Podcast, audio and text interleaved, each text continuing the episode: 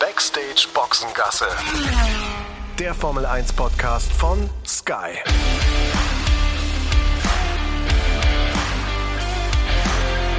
Mit Sascha Roos, Peter Hardenacke und Sandra Baumgartner. Ja, super, dass ihr wieder mit dabei seid. Wir freuen uns alle auf, ja, Italien. Imola steht vor der Tür. Backstage, Boxengasse geht also auf äh, Reise. Und äh, ich muss ganz ehrlich sagen, mein Koffer habe ich noch nicht gepackt. Sandra, äh, Peter, äh, wie ist bei euch? Ich habe auch noch nichts gepackt, aber was ich schon gemacht habe, ist diese ganzen Zettel ausgefüllt, die wir für die Reise brauchen. Weil da gab's ja eine Gottes Willen, die hab Unmenge ich noch- oh. Papierkram, den man Oh, da auf, irgendwie ausfüllen muss. Sascha lässt nach, machen. das höre ich doch schon da. Das- Was, Sascha, was ist denn los? Das haben wir natürlich alle schon gemacht am Wochenende. Du etwa nicht? Ja, Peter, ja, du, also, ey, komm, Achtung, alle in Deckung, die Nase kommt gleich, der Pinocchio, ja, passend zu Italien, hey. Die ist ja tatsächlich Äh, groß gewachsen. Sandra, könntest du mir bitte, könntest du bitte einen Screenshot schicken, was ich da alles ausfüllen muss? Das wäre sehr nett. Aber ganz im Ernst, ich habe heute Morgen auch gesucht und geguckt, äh, was es diesmal alles zu beachten gibt. Und es gibt ja noch irgendwie so einen besonderen Zusatz, äh, hat unsere Producerin ja nochmal äh, verschickt, was man angeben muss, äh, was den Grund äh, der äh, Reise anbetrifft, beziehungsweise wenn man dann nach Italien einreisen möchte, weil das ja alles Hochrisikogebiet ist äh, in der Emilia Romagna. Also ich bin auch noch nicht so weit, ähm, auch was das äh, Taschepacken anbetrifft. Wir kriegen ja noch ein paar neue Hemdchen auch äh, vom Sky, das muss ich auch noch erledigen. Also es gibt noch ein paar Dinge, die ich machen muss. Und Koffer packen würde ich mal tippen, Dienstagabend. Äh, ja, sowas, Pi mal Daumen. Ja, Dienstagabend wird's auch bei mir. Ich habe die ganzen Ausdrucke jetzt hier. Oh mein Gott. Wenn du, wenn du Fragen hast, Sascha, äh, ruf mich jederzeit Ah. an.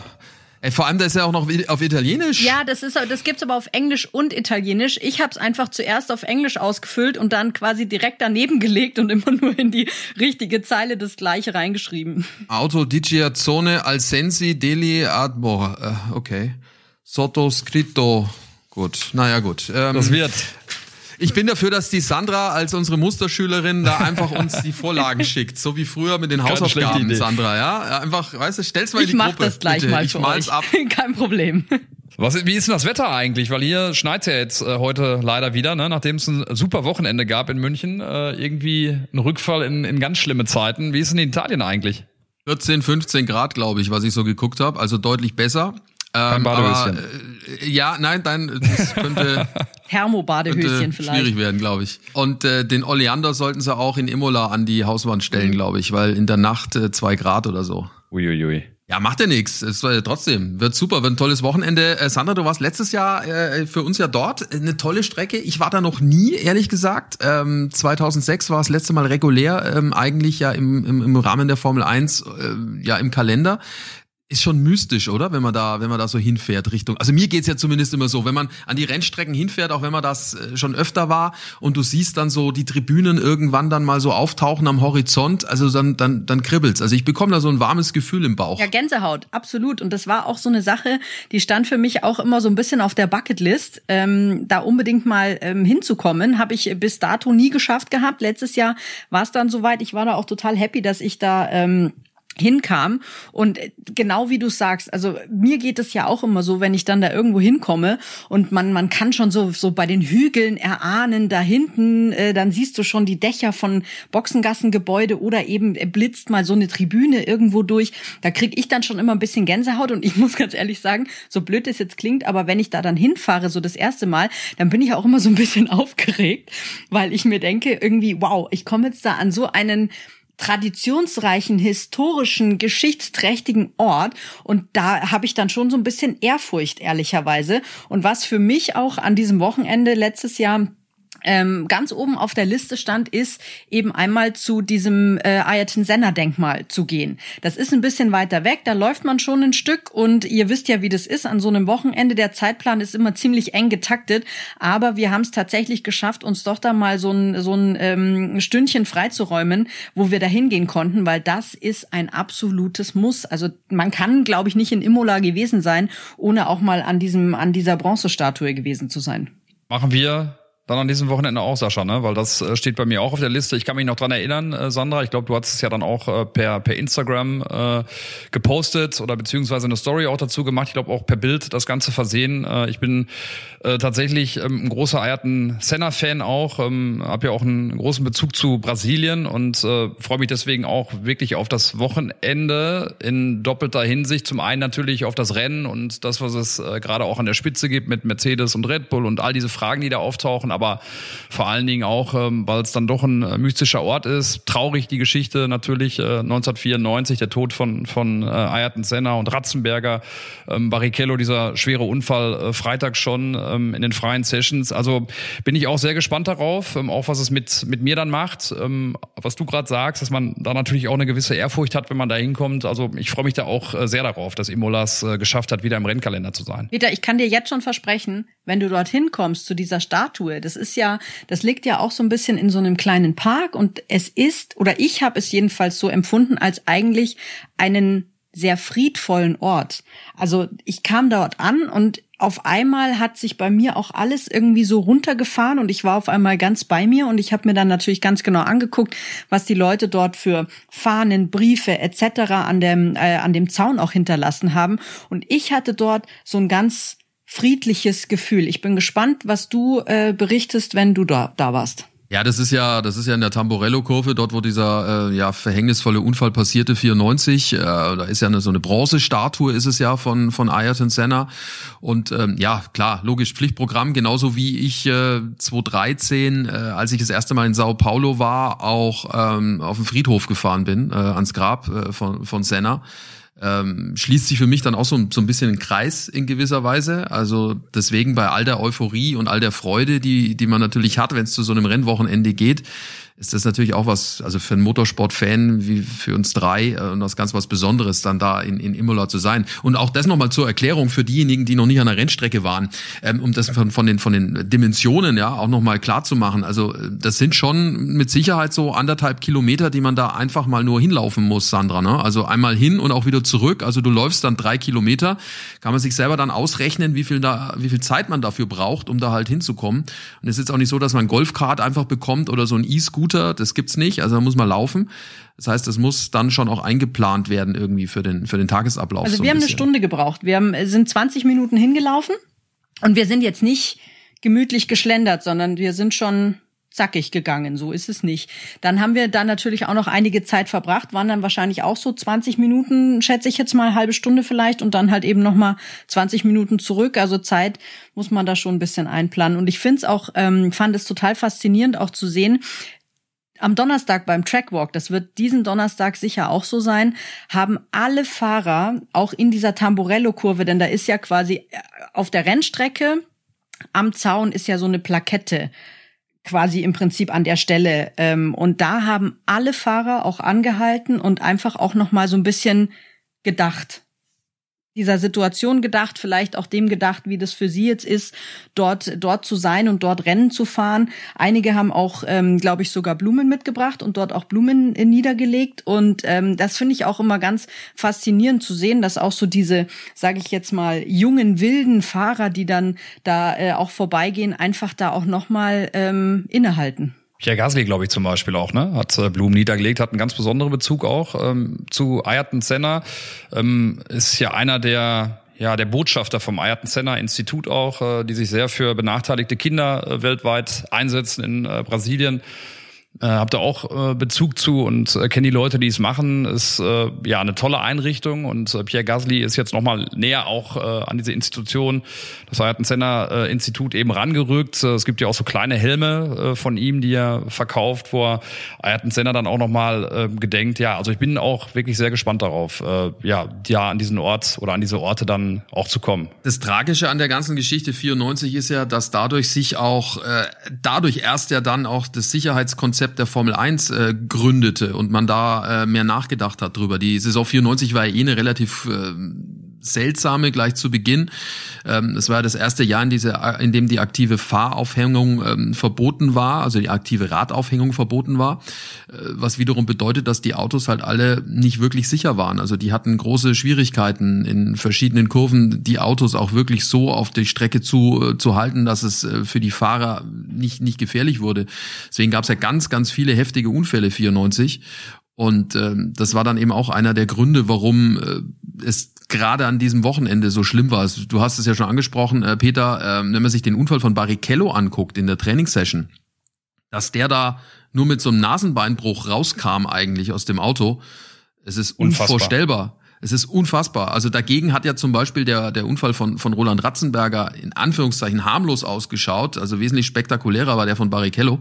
Also das ist schon ähm, schon Wahnsinn, wenn man das alles sich da nochmal durchliest, was da alles passiert ist, gerade in dem Jahr 94, als man gemeint hat, man könnte mit einer Regeländerung die Formel 1 ein bisschen gleicher machen, ja, und die, die stärkeren einbremsen. Das sind ja immer alles wieder so Geschichten, wie wir sie jetzt ja aktuell ja auch in gewisser Weise haben. Ähm, und am Ende hat man es nur gefährlicher gemacht und äh, unberechenbarer und Auslöser für ganz schlimme Unfälle, die es 94 gab. Also das ist schon, ähm, bemerkenswert, was damals eben passiert ist und was Imola ausgelöst hat. Machen wir am Mittwoch, Sascha. Na, steht jetzt schon auf dem Programm. Und äh, ja. laufen um die Strecke. Bahrain ja, habe ich diesmal, gekniffen. Diesmal kommst du, ja genau, da kommst du mir nicht aus. Da laufen wir mal schön. Temper, Temperatur ist vielleicht auch angenehmer, 20 Grad weniger als in Bahrain, aber äh, da laufen wir mal schön um die Strecke rum. Und das ist übrigens auch hügelmäßig. Ne? Ihr wisst, äh, Imola ist damals von Enzo Ferrari gebaut worden, äh, so ein bisschen in Anlehnung an den Nürburgring. Er wollte so eine kleine grüne Hölle bauen äh, dort, äh, denn das Werk äh, von Ferrari ist ja auch nur so knapp 70 äh, Kilometer weg. Und ähm, dann hat er das in Auftrag gegeben. Und dementsprechend ist es auch eine Berg- und Talfahrt, was man oftmals so am Fernseher, glaube ich, gar nicht so richtig mitbekommt. Und deswegen, lieber Peter, ist es auch sehr wichtig, dass wir da um die Strecke joggen, ja? Ja, warm anziehen, Sascha, ne? Also gerade bei den Highspeed Corner, da bin ich, äh, da bin ich richtig stark. Aber passt auf die Tracklimits auf, ne, Jungs? ich werde da ganz genau drauf gucken, wer von euch die Tracklimits beachtet. da müssen wir vorher nochmal genau nachfragen bei äh, Michael Masi, ne? Besser ist es. genau. mal machen. Ja, mal schauen, was er für, für Tracklimits rausgibt, weil die waren ja ein Riesenthema, ähm, nicht nur jetzt in Bahrain, äh, logischerweise, auch das wird ein Thema sein bei uns äh, auf Sky dann äh, an dem Wochenende, sondern äh, Sandra, du warst ja selbst vor Ort letztes Jahr, die Tracklimits waren ein riesengroßes Thema. Äh, beim, beim Rennen äh, im Oktober, glaube ich, war es, ne? Ja, ganz genau. Es gibt ja da immer, bei solchen Entscheidungen gibt es ja für jede Entscheidung so ein Dokument, was die FIA dann verschickt. Und ich weiß, kann mich noch ganz genau dran erinnern, dass mein E-Mail-Postfach im Prinzip aus allen Nähten geplatzt wurde, weil sekündlich da so ein Dokument reingeflogen ist, dass wieder irgendwie eine Zeit gestrichen wurde wegen äh, wegen Track Limits. Also das war das war ein riesengroßes Thema und das ist immer finde ich so ein Thema, was so ein bisschen unterm Radar auch läuft, weil dann denkst du dir so gerade in den freien Trainings, ja, okay, gut, mein Gott, jetzt ist da halt eine Zeit gestrichen worden, ist jetzt in dem Fall nicht ganz so wichtig. Und ich habe manchmal auch so den Eindruck, dass die Fahrer gerade im freien Training auch wirklich da so die Grenzen austesten, wie weit sie denn dann wirklich rüberfahren können, bis so eine Zeit gestrichen wird, um das dann äh, im Prinzip in der Qualifikation oder so äh, auch so umzusetzen, dass sie da, ich sag mal, genau diesen schmalen Grad treffen, wo äh, Tracklimits noch gelten und wo die Zeit noch gilt und noch nicht gestrichen wird. Aber das war schon, finde ich, Sascha, total extrem letztes Jahr im Oktober. Ja, und das wird natürlich auch in diesem Wochenende wieder das ganz große Thema sein. Ähm, Fakt ist natürlich schon auch, äh, Peter, dass äh, am Ende es auch an den Teams und an den Fahrern selber liegt, äh, im Vorfeld das mit dem Rennleiter auch mal klar zu diskutieren und vielleicht auch vielleicht und vielleicht auch mal in äh, ja dieses Sheet reinzugucken, in dieses Pamphlet, was der Rennleiter verschickt am Wochenende. Ja, das war schon äh, interessant, ne? Da auch am äh, Freitag dann im, in der Nachlese nach dem Rennen, äh, beziehungsweise beim letzten Wochenende in oder beim letzten Rennwochenende in Bahrain, äh, diese Nachlese dann zu verfolgen. Äh, Track Limits, ja, nein, wäre des Rennens geändert, ja oder nein. Ähm, da gab es sehr widersprüchliche Aussagen. Toto Wolf äh, vom Mercedes äh, war ja bei uns äh, im Interview bei, bei Timo Glock und äh, bei mir dann in dem Fall, wo er auch nochmal behauptet hat, dass es ähm, während des Rennens verändert äh, wurde. Die Hinweise haben wir nicht, aber da, bleiben dann schon viele Themen offen und wir haben es ja auch bei uns in der Redaktionskonferenz, die wir, die wir immer haben, dann äh, anfangs der Woche ähm, ja sehr eifrig diskutiert äh, und sehen das nach wie vor auch als großes Thema an. Und die große Frage ist ja tatsächlich, ähm, äh, wie sind die Fahrer da so unterwegs, äh, wenn es dieses äh, Meeting gibt am Freitag, äh, wo das ja auch alles dann besprochen wird? Äh, wahrscheinlich, äh, Sascha, du hast es ja auch schon gesagt, ähm, äh, ist die Konzentrationslage da ein bisschen unterschiedlich bei den Kollegen, ne?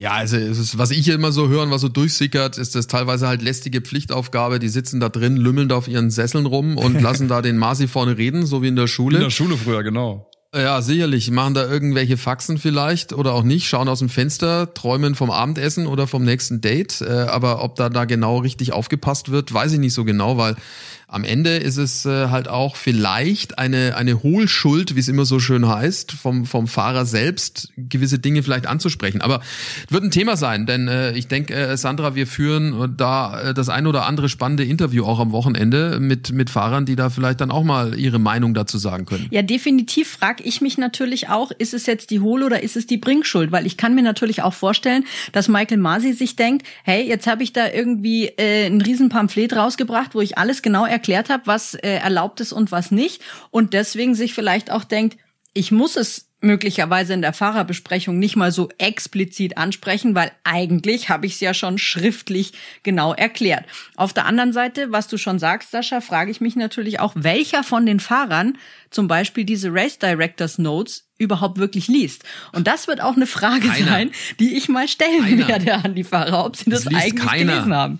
Die drucken das aus im höchsten, größten Fall oder im besten Fall und, und, und bauen Papierflieger davon oder was auch immer oder machen hier, äh, hier die Papierkugel ähm, Challenge äh, im, im, im Papierkorb äh, Aber werfen. meinst du nicht, ne? wenn die, wenn die das, wenn die ihr Meeting haben, äh, freitags vorm Training und auch am Samstag nochmal, dass das angesprochen wird? Also genauso eben, wie man sich verhält bei einem Start, wenn man mit dem Kollegen vielleicht in der gleichen Startreihe steht. Meinst du nicht, dass so Sachen nochmal angesprochen werden? Könnte ich mir schon vorstellen, weil es wesentlich ist, oder? Ja, wenn dann vom Renningenieur, aber der Fahrer an sich äh, wird nicht sich die Mühe machen, dieses Ding auszudrucken und es zu lesen. Aber es, ich, ich, ganz ernsthaft, ich bin, ich finde es super spannend. Also das ist eine Sache, die wir äh, nach, der wir nachgehen sollten und müssen. Also die Ex-Fahrer, mit denen ich mich unterhalten habe, äh, die sagen alle, wie, das habe ich noch nie gelesen. Ja, nach, also das finde ich auch nachvollziehbar, aber ich glaube, wie gesagt, dass es dann auch Aufgabe des Teams ist, äh, das den Fahrern dann auch nochmal klar zu sagen. Ne?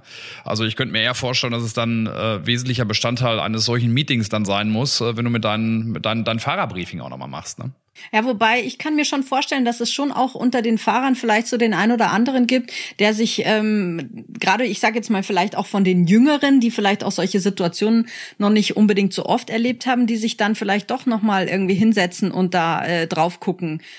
Ich will jetzt nicht sagen, dass es da vielleicht den ein oder anderen Streber gibt, aber ich könnte mir schon vorstellen, dass es äh, vielleicht dann doch mal noch einen gibt, der da reinschaut. Also Kimi, Kimi ist es nicht. Nein, Max ist es Aber auch ich gehe nicht. es gerade nochmal so in meinem in meinem Kopf auch durch, was ihr gerade sagt, äh, bei diesem Meeting, was es ja dann immer äh, freitagsabends gibt mit der Rennleitung und, und all den Fahrern, äh, wer da derjenige ist oder beziehungsweise wer diejenigen sind, äh, die da weniger Aufmerksamkeit haben oder zeigen. Was, wen habt ihr da so im Verdacht? Ja, Max, ganz klar. Ich glaube nicht, dass der da groß aufpasst, ehrlich gesagt.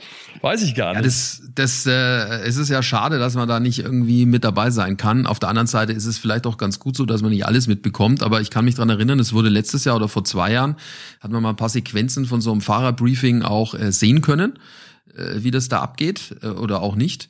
Und äh, in der Vergangenheit, jetzt gerade, weil wir, weil wir es über Senna ja auch hatten, ne? da gibt's ja auch äh, Filmmaterial in der Senna-Dokumentation, wie er sich dann da auch stark macht oder versucht stark zu machen und dann oftmals aber auch gescheitert ist an den Kollegen, an den Fahrern, die äh, nicht seiner Meinung waren, auch weil sie vielleicht gedacht haben, na, der will sich irgendwie nur einen Vor Vor äh, Vorteil äh, verschaffen mit einer gewissen ähm, ja, Art und Weise, die er da an den Tag legt. Also ich finde es ein super spannendes Thema und ähm, Ralf war ja auch mal Präsident der Fahrervereinigung, also Ralf Schumacher, einer der ersten und der der hat äh, mit Sicherheit auch seine Sichtweise auf das Ganze. Ja, also vor allem, das ist ja zweigeteilt, einmal als aktiver Fahrer und dann als nicht mehr aktiver Fahrer, als Teamchef oder eben jetzt als, als Journalist, wie das ausschaut. Also das finde ich super, super spannend. Wem kommt denn die Strecke eigentlich eher entgegen? Red Bull oder Mercedes, wenn wir auf das Duell ganz vorne gucken? Was meint ihr? Ich glaube, die Problematik ist, dass man es nicht so hundertprozentig sagen kann, wie gut der Mercedes wirklich ist äh, und ob der Mercedes wirklich nur deswegen gewonnen hat, weil man, also in Bahrain, weil man taktisch cleverer war als Red Bull. Ähm, sie hatten natürlich jetzt auch nochmal drei Wochen Zeit, diverse Fehler, die sie durchaus hatten, ja in Bahrain auszumerzen. Das traue ich Mercedes auch definitiv zu, dass sie das hinkriegen. Also jetzt rein vom Layout würde ich jetzt mal sagen, ist es eher für Red Bull gut ähm, Stand vor drei Wochen. Aber wir werden am Freitag sehen, wo, wo die Reise hingeht. Fakt ist, wir werden äh, auf jeden Fall ein Kopf-an-Kopf-Rennen haben zwischen den, zwischen den beiden. Vor allen Dingen, wenn Mercedes äh, nochmal so einen Monsterschritt macht, äh, vom Test zum Rennen 1 nach Bahrain und das gleiche nochmal hinlegen kann, dann wird einem ja Angst und Bange. Aber mein Gefühl sagt mir auch nach wie vor irgendwie doch, dass, dass Red Bull insgesamt das bessere Paket hat. Mischt sich aber auch eine Menge Hoffnung mit rein. Ich bin da vor allem gespannt drauf, weil wir hatten jetzt dieses Jahr, wir hatten die, die Vorsaisontests in Bahrain bei heißen Bedingungen, wir hatten das Rennen bei warmen Bedingungen. Jetzt kommen wir nach Italien, relativ kühle Bedingungen. Ich denke da ähm, im Prinzip immer sofort natürlich an das Reifenthema, ja, wie, ähm, wie, wie da die Autos auch zu den Reifen sind, beziehungsweise ähm, wie sich das mit den Temperaturen von den Reifen verhält. Und denke dann vor allem an so jemanden wie äh, Checo Perez, der ja ins, äh, absoluter, als absoluter Reifenflüsterer gilt und habe so ein bisschen das Gefühl, dass er vielleicht da auch so ein bisschen so ein kleiner sag mal, Geheimfavorit sein kann. Ja, er hat es auf jeden Fall drin. Also äh, A, das Auto bringt's, er bringt's natürlich auch mit seiner ganzen äh, Qualität, die du gerade eben auch angesprochen hast. Äh, entscheidend wird sein, wie viel Fahrzeit er hat, ja, und dass er vor allem keine technischen Probleme hat, wie jetzt in Bahrain. Denn äh, ich meine, was er da geleistet hat, von ganz hinten da äh, in den vorderen Bereich reinzufahren, äh, zeigt ja schon mal, wie gut er ist. Und ich glaube, wir haben es beim letzten Mal ja auch schon mal angesprochen. Meiner Meinung nach ist das Leistungspotenzial von von Perez ja noch lange nicht erreicht im Red Bull. Also das, der wird ja, der wird ja eher besser, als dass er schlechter wird. Also es wird spannend und der Red Bull war letztes Jahr ja gar nicht so schlecht. Wir erinnern uns, Verstappen äh, hat ein gutes Rennen, dann hat er den Reifenschaden und äh, flog raus und das Ende war da. Was natürlich für Imola ähm, charakteristisch ist, ist die Tatsache, so richtig gut überholen kann man nicht. Das heißt wiederum, die, die Strategie wird entscheiden. Da müssen wir jetzt mal, wenn wir dieses alte Plus-Minus-Spiel machen, dann müssen wir sagen, plus äh, Mercedes im Vergleich zu Red Bull. Bei Fahrern würde ich sagen, in der Kombination Plus für Red Bull. Bei Auto würde ich sagen, Plus für Red Bull. Stand vor drei Wochen. Also leichtes Plus für Red Bull. Die Frage wird sein, wie nah dran ist Mercedes und äh, wie clever stellt sich diesmal Red Bull an, was die Strategie anbelangt. So, jetzt sind wir in Italien, Jungs. Wie seht ihr denn da Ferrari? Deutlich verbessert auf jeden Fall, ne? Im Vergleich zum Vorjahr. Das ist ja schon mal die wichtigste, die wichtigste Erkenntnis. Ähm da haben wir auch noch ein Wörtchen zu reden mit Mattia Binotto, der gesagt hat, dass er sich endlich auf, auf beide Fahrer verlassen kann. Ne? Wissen nicht genau, in welchem Zusammenhang äh, das genannt wurde. Haben wir letztens schon drüber gesprochen. Wird auch ein Thema sein, äh, wo wir mit ihm drüber reden werden und da nochmal nachhaken werden, um da vielleicht äh, dann auch ähm, ja, Missverständnisse nochmal ähm, aufzulösen. Aber ich glaube, dass Ferrari deutlich verbessert ist. Ähm, ganz vorne werden sie natürlich kein Wörtchen äh, mitzureden haben, aber ähm, im Kampf um äh, die Mittelfeld- oder um die vordere Mittelfeldposition äh, sehe ich sie auf jeden Fall deutlich verbessert. Ob es dann reicht, um McLaren oder Alpha Tauri dann irgendwie zu gefährden, ähm, muss man dann auch sehen.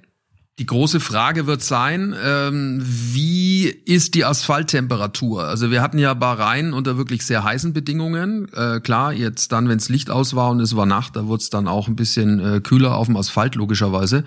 Aber wenn wir jetzt von 14 Grad ausgehen, ähm, die wir haben, Lufttemperatur in Imola, von leicht bedecktem Himmel, äh, das heißt, die Sonne kommt nicht so durch, kann den Asphalt auch nicht so erwärmen bedeutet es auch, dass es da natürlich komplett andere Verhältnisse sind als äh, in Bahrain. Weder bei den Tests äh, vor der Saison noch eben am vergangenen Rennwochenende war es so kühl wahrscheinlich am Asphalt, wie es jetzt dann in Imola sein wird. Und da wird sich natürlich auch noch ein bisschen was unterscheiden. Wer kommt am besten damit zurecht? Ähm, ich kann mich dran erinnern, im letzten Jahr hatte Ferrari da immer ein bisschen Probleme. Also äh, wird spannend. Also gerade jetzt das Reifenmanagement und da sind wir wieder bei Sergio Perez äh, und seiner Qualität, die er möglicherweise haben könnte. Mal schauen. Also es sind so viele, so, so viele Themen schon wieder auf dem Tisch für, für Imola. Das ist ja herrlich. Reifenverschleiß bei Ferrari, weil du sagst, glaube ich, auch äh, in Bahrain deutlich zu sehen, ne? zum Ende des Stints dann mhm. vor allen Dingen, wo sie dann doch äh, ordentliche Probleme hatten. Ja, wird natürlich eine große Frage sein. Und Sebastian Vettel natürlich auch, ne? Wie werden wir den denn erleben? Äh, recovered äh, von dem, was er in Bahrain erlebt hat? Ähm, oder geht die, die Pannenserie weiter? Also aus, wenn ich die deutsche Brille jetzt mal aufsetzen soll, dann hoffe ich natürlich. Warum sagst du jetzt im Zusammenhang mit Vettel Brille? Äh, nee, es ging nur um die deutsche Sicht. es ging nur um die deutsche Sicht. so.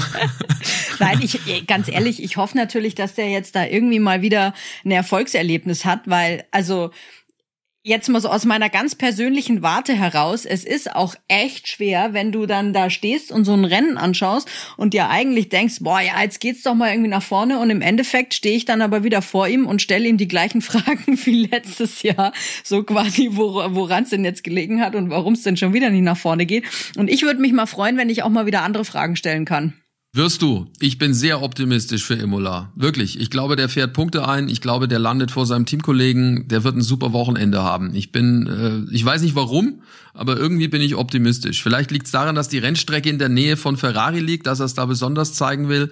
Äh, ich, ohne Witz, ich irgendwie glaube ich dran, dass Sebastian Vettel ein super Wochenende haben wird. Also auf der Strecke. Neben der Strecke kann ich nicht beurteilen, aber auf der Strecke, glaube ich, hat er ein gutes Wochenende. Letztes Jahr hat er ja auch ein ganz gutes Wochenende gehabt. Ne? Ist, glaube ich, nur Zwölfter geworden, aber trotzdem äh, hat es richtig gut gemacht. Hat so ein bisschen unter einem verkorksten äh, Boxenstopp, einer von so vielen äh, von Ferrari gelitten. Ne?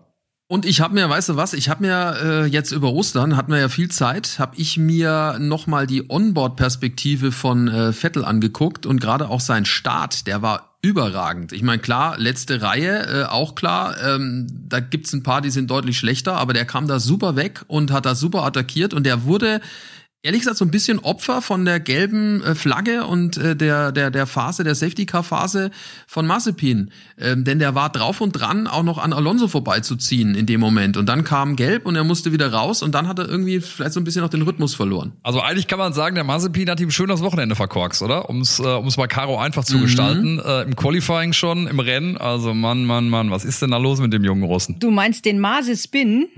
ja, der neue Spitzname. Ja, aber äh, Sascha, was du sagst, das ist natürlich schon auch eine absolute Stärke vom äh, von Sebastian. Ne?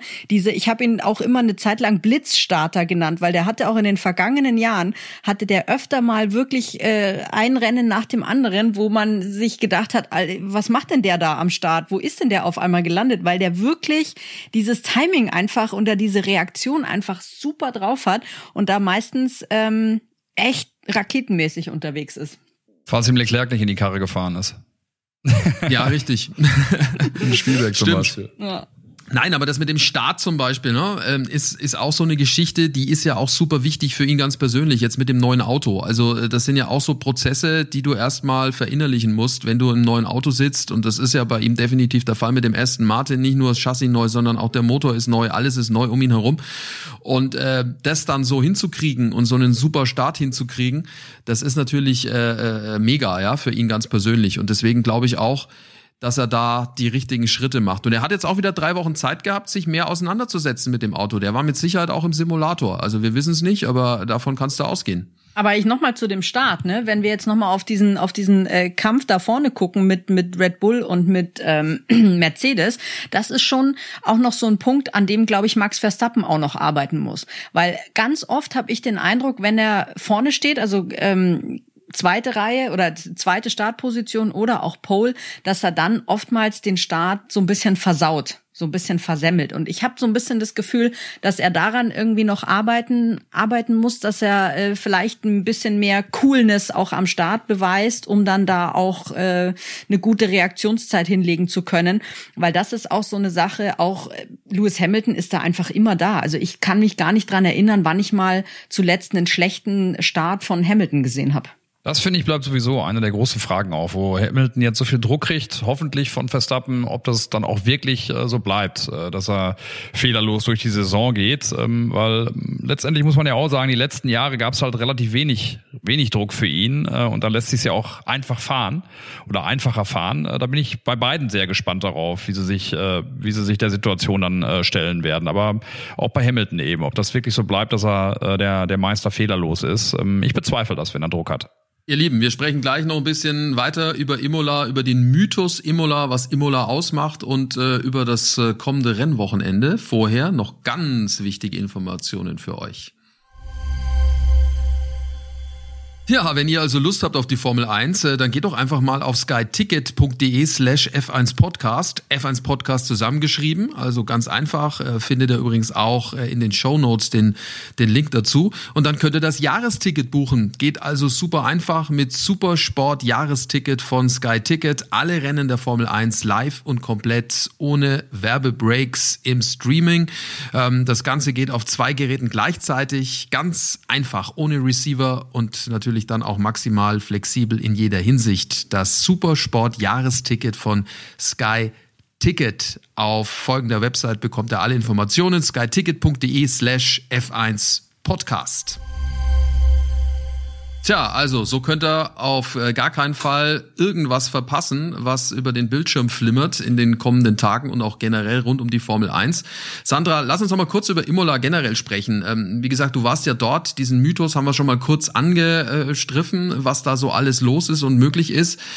Es ist ja eigentlich, obwohl es äh, Umbaumaßnahmen ja gab, äh, schon nach wie vor eine super alte Strecke, ne? Ist es und ich finde, dass, dass die Streckenbetreiber das auch wirklich gut gemacht haben, dass sie natürlich an bestimmten Stellen modernisiert haben, aber trotzdem einfach diesen traditionellen Charakter erhalten haben. Das fand ich total cool. Vor allem auch, wenn man guckt, also wenn man, man kann ja auf dem Boxengassengebäude stehen und nicht nur die Startzielgerade und die Boxengasse in Augenschein nehmen, sondern auch die Landschaft dahinter. Und da ist ähm, ein großer Hügel, da ist immer noch so eine Naturtribüne drauf.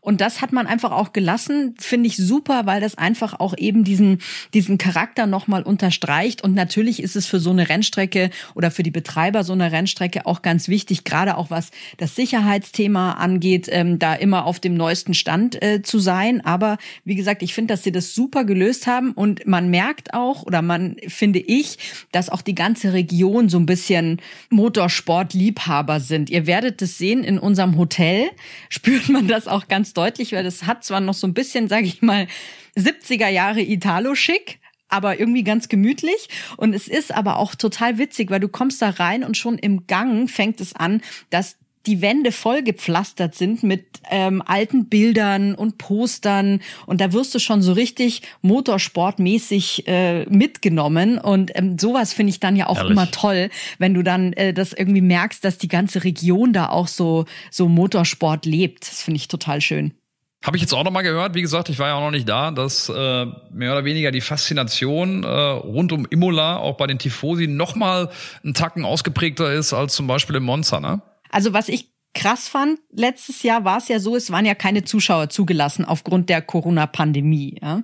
Das haben sich aber natürlich die Fans trotzdem nicht nehmen lassen, dass sie ähm, an die Strecke gekommen sind, auch an die Eingangstore. Und es gab auch Berichte darüber, dass an verschiedenen Stellen die Leute auch versucht haben, über die Zäune zu klettern, um dann doch irgendwie dahin zu kommen. Also sie versuchen es einfach, wenn da ähm, endlich mal wieder Formel 1 stattfindet, versuchen sie es einfach so nah dran zu kommen, wie es geht.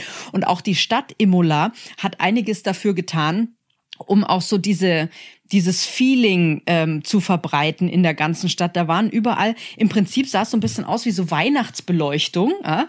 Kennt man ja, ne? wenn dann da so große Sterne zwischen den Häusern auftauchen. Haben die anders gemacht, haben sie nämlich ähm, einfach mal Formel-1-Autos aufgehängt, so beleuchtete Formel-1-Autos und auch äh, Streckenlayout und auch bestimmte Zitate von Formel-1-Fahrern auf Italienisch waren da zu lesen. Also die ganze Region die tut da schon auch viel, um auch diesen, diesen Mythos ein bisschen zu zelebrieren, würde ich sagen. Die Vorfreude, die ja. wächst, Sandra, ne? Mit deinen Schilderungen äh, hier, ne? was das Hotel betrifft, Super. was die Stadt betrifft, äh, was die Strecke Super. betrifft. Also äh, von mir aus kann es losgehen. Ja, von mir aus auch. Ja, auf jeden Fall. Also ich freue mich, ich freue mich auch schon, freue mich auch schon mega da drauf. Äh, ich meine, äh, klar, man muss sich da auch noch mal das vergegenwärtigen. Ja? Also Enzo Ferrari in den 50er Jahren hat er das da bauen lassen, 53 glaube ich dann ähm, eröffnet worden. Dann äh, Fußmal oder war es mal Bestandteil der Formel 1, also zumindest das Rennen, aber nicht Bestandteil der Formel 1 Weltmeisterschaft. Meisterschaftswertung. Ähm, 1980 dann, ähm, witzigerweise ja äh, dann für, für Monza äh, im, im, im Kreis der Formel 1 Rennstrecken gewesen, offiziell als großer Preis von Italien, in Monza konnte damals nicht gefahren werden, da wurde umgebaut, weil es da 79 einen, einen Mega-Crash gab mit Ronnie Patterson, dem Schweden, der da ums Leben kam. Und dann fuhr man in Imola eben. Und äh, ab 91 dann oder ab 81 Verzeihung ähm, hieß es da dann äh, großer Preis von von San Marino da war man dann erfinderisch weil es eben nur einen großen Preis von Italien geben durfte bis eben 2006 äh, San Marino ist ist es gleich ums Eck so ein so ein Stadtstaat ja innerhalb Italiens. Ähm, aber Imola ist natürlich klar äh, eine italienische äh, Stadt. 80.000 leben da habe ich nochmal nachgeguckt. Also ist nicht so groß aber schon irgendwie Wahnsinn ne? und äh, genannt ja am Anfang hieß es irgendwie ähm, nach Dino äh, Ferrari, das ist der, der Sohn von Enzo. Alfredo eigentlich, Dino, der, der, der große Name. Der ist aber, äh, glaube ich, relativ früh gestorben, so mit Mitte 20. Der hatte eine Muskel, Muskelkrankheit. Und als dann äh, Enzo Weil Ferrari... Sascha, was du immer alles weißt. Ich weiß jetzt schon, sitze Nein, ich mal bei das Wer wird Millionär auf dem Stuhl, vor. bist Das du mein sind- Joker. das Lies sind- das sind alles- Sei ehrlich, Sascha. Du sitzt Nein. Und liest gerade Wikipedia vor. Nein, lese ich nicht. Sag mal, was unterstellst du mir da? Es sind Dinge, ich habe sie mal auf Wiki- Wikipedia gelesen, das ist völlig richtig, aber ich habe da mir meine Notizen natürlich gemacht äh, und mich vorbereitet am vergangenen Wochenende auch schon. Ähm, nee, also der, der nach dem Tod vom, vom Enzo hieß dann die Strecke, oder heißt die Strecke eben jetzt auch eben ähm, Enzo Edino Ferrari. Also das ist, ich finde das super. Wahnsinn. Es ist mir eigentlich völlig egal, wie das Rennen ausgeht. Äh, völlig wurscht. Ich will da jetzt einfach äh, dort sein. Ah, so ganz wurscht Großartig ist es mir das. nicht, wie es Rennen ausgeht. Sag mal, Sandra, und wie ist das Essen im Hotel? Ist ja auch nicht ganz so unwichtig. Wir kommen ja nach wie vor nicht raus. Ja, ja, aus ganz ehrlich, Wikipedia in abgelesen. Italien Ich glaub, kannst du nicht schlecht essen. Das geht gar nicht. Unverschämtheit. Hey, Peter, ernsthaft, wenn wir laufen gehen, ja, Das wird ein ernsthaft, wenn wir, Wettrennen. wenn wir laufen gehen, dann äh, nimm mal schön hier das Sauerstoffzelt mit. Sag ich dir. Ist eine Frechheit. Ich lass dich irgendwo stehen. Irgendwo lass ich dich stehen. Da kannst du gucken, wie du da heimkommst. Sandra, das Wesentliche. Wie ist es mit dem Essen? Essen war super letztes Leckeres, Jahr. leckeres italienisches Essen? Leckeres italienisches Essen und ich bin ja der Meinung, in Italien kannst du nirgendwo schlecht essen, das geht gar nicht. Und ähm, ich muss aber sagen, da freue ich mich auch schon drauf, weil ich bin ja auch so ein äh, absoluter Pasta-Liebhaber. Vielleicht sollte ich dann auch mal ein bisschen mit bei euch laufen gehen, dass ich da Pasta genug reinschaufeln kann. Dich würde ich nicht stehen lassen, Sandra. Das ist dich aber würde ich, von dich würde ich begleiten bis zum Schluss. Aber Nee, also äh, der Essen, Peter, Peter, mit seinen top. Unverschämtheiten. Das kriege ich doch irgendwann wieder zurück am Wochenende. Mann, Mann, Mann. Ja, irgendwann ist gleich am Von- Donnerstag, wenn wir laufen gehen. Von Waldo, von Stettler, von euch beiden. Von Ralf oder von dir. So, ihr Lieben, ne? Ich würde mal sagen, ich werde noch ein bisschen Wikipedia lesen, mich vorbereiten aufs, äh, aufs Wochenende. Trainieren sollst du. Geh aufs Laufband. Und ihr so? Ich, äh, ja, ich äh, lese Daten, die ich mir vorher aufgeschrieben habe. Und ich hole mir jetzt erstmal meine neue Regenjacke bei Sky ab, weil die nehme ich auf jeden Ja, Fall mit. Hör auf. Da muss ich auch noch hin. Ach, ist gut. Wer Regenjacken, wer Regenjacken mitnimmt, wird sie nicht benutzen müssen. Das ist sehr Genau. gut. Und ich werde mich mit meinen Zetteln auseinandersetzen, um hier diese ganzen Anf Anmeldeformulare irgendwie auszufüllen. Richtig. Sandra, nicht vergessen, ne? Äh, bitte fotografieren und in die Gruppe stellen. Mache ich. Bis auf deinen Namen schreibe ich alles ab. Meine Adresse sollst du vielleicht auch lieber deine reinschätzen. Gut, das kriege ich noch hin. So, das war's äh, hier mit äh, unserem Podcast äh, in der Vorbereitung auf Imola. Wir freuen uns drauf. Ich hoffe, euch hat's Spaß gemacht. Wenn ihr mehr Podcasts hören wollt von uns, dann meldet euch an, denn äh, Backstage Boxengasse gibt's natürlich auf allen gängigen Podcasts-Portalen. Und äh, wenn ihr Bock habt, dann äh, bewertet uns mit allen maximalen Sternen, fünf an der Zahl. Und äh, per Abo, wie gesagt, verpasst ihr nichts. Danke fürs Zuhören. Ciao. Tschüss. Tschüss, bis Imola und schön gesund bleiben.